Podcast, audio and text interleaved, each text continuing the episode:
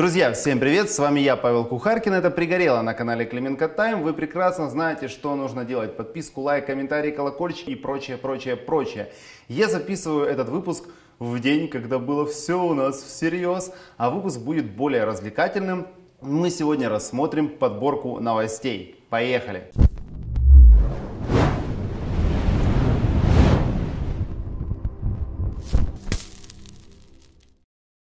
Друзья, ну а выпуск я начну просто с потрясающей новости. Дело в том, что 3 сентября в 8 вечера будет встреча клуба друзей канала Клименко Тайм ровно в 20.00. Поэтому, если вы в клубе, то не пропустите. Если еще нет, то успейте обязательно вступить. Но если вы посмотрите этот выпуск уже после 3 сентября, то календарь перевернуть, к сожалению, у вас не получится, но будет возможность вступить и поучаствовать в будущих встречах. Поэтому, друзья, все детали в описании. Как я вам говорил в одном из видео, у меня есть извращенное хобби. Это смотреть постоянно разные упоротые телеканалы. И вот я этим занялся на последней неделе. Есть такая просто лютейшая помойка, называется «Украинская правда», и я о ней тоже часто говорю. Так вот, у них есть особое извращение последнее время.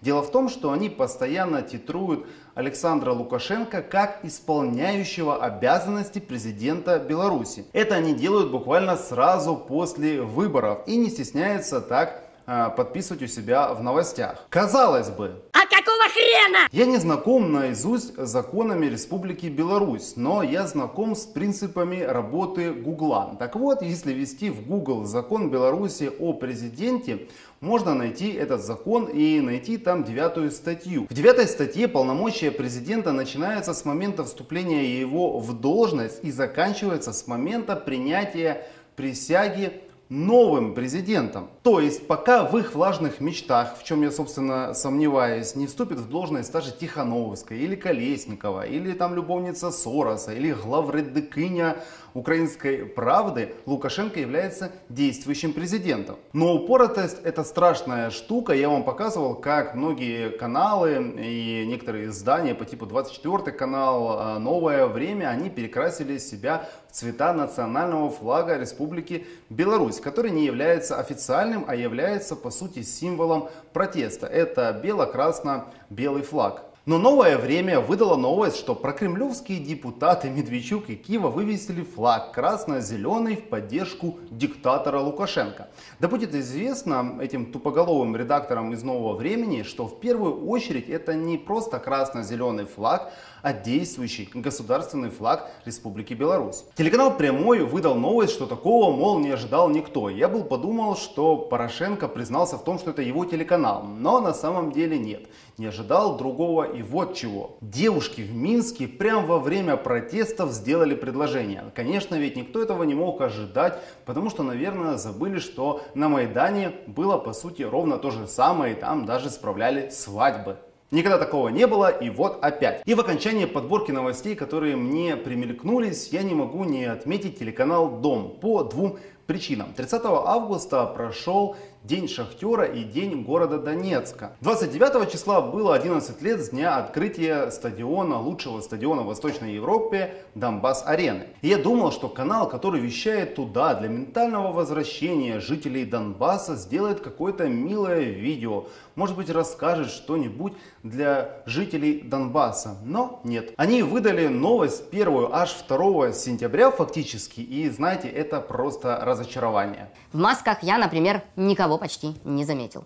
Сами местные жители говорят, что в Донецке уже давно не соблюдаются строгие правила карантина. Например, магазины, рынки, там администрации, продавцы очень поверхностно относятся к соблюдению масочного режима со стороны посетителей, да и сами редко когда можно увидеть их в масках. Вся информация сошлась к тому, что люди были без масок на э, непосредственно дне города. И потом они добавили поздравления киевлян, которые ходили по Майдану там по своим делам, поздравления жителям Донецка. Как бы не очень хорошо понижать планку, я прям ожидал какого-то трэша, как на 9 мая, либо другие праздники. И ради этого с 29 по 2 число буквально два раза в день обновлял ваш долбанный э, телеканал, ну точнее его страницу в YouTube.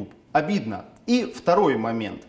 Телеканал «Дом», который вещает также в Крым для ментального возвращения крымчан в Украину, почему-то промолчал про открытие трассы Таврида. Могли бы как-то уже не понижать планку, ведь когда трассу строили, то были выпуски о том, как срезают кипарисы, выбрасывают мусор, а тут ничего. Вышел выпуск, тоже 2 сентября, о том, что в Крыму обыски. И на этом все. Ну, действительно, знаете, я расстроился. И казалось бы, уже как бы вера в ежедневный поток трэша, она пропала. Но нет. Спасибо тебе, Остап Дроздов. Я повторяю далі запитання. Не запитання, а вирок. Вирок усім нашим сусідам сябрам.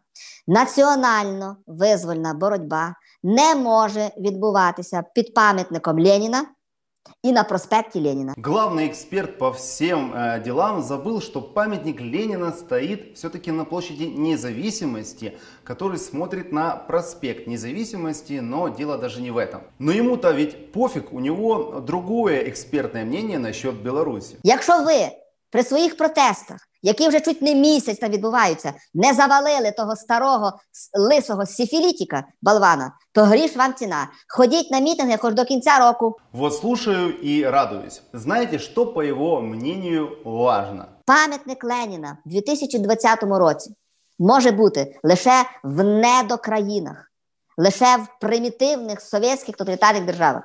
Тому що Леніна ставити в себе на вулиці це треба бути ідіотом абсолютним. Тому, якщо вони виходять на мітинги і їх їх не коробить присутність е, вождя світової революції, який закатрупив всіх інакомислячих, і на на століття вперед задав рейки червоному терору. Ну, це називається підітріться собі тим прапором і ходіть далі. Тому що ну треба ставити високі вимоги. Не можна навіть їх досягнути, але вони мають звучати. Поки що я цього не бачу, тому я дуже спокійно ставлюся на всі події в Білорусі. Ех, вот где высокий план, где уровень, и, знаете, даже комментировать это просто не хочется. Я еще жду, когда наконец-то Институт национальной памяти подберет еще подборочку интересных роликов про историю. Я знаю, вам понравилось, поэтому нажимайте на колокольчик, чтобы не пропустить.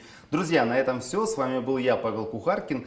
Подпишитесь и не забудьте про клуб друзей. Пока!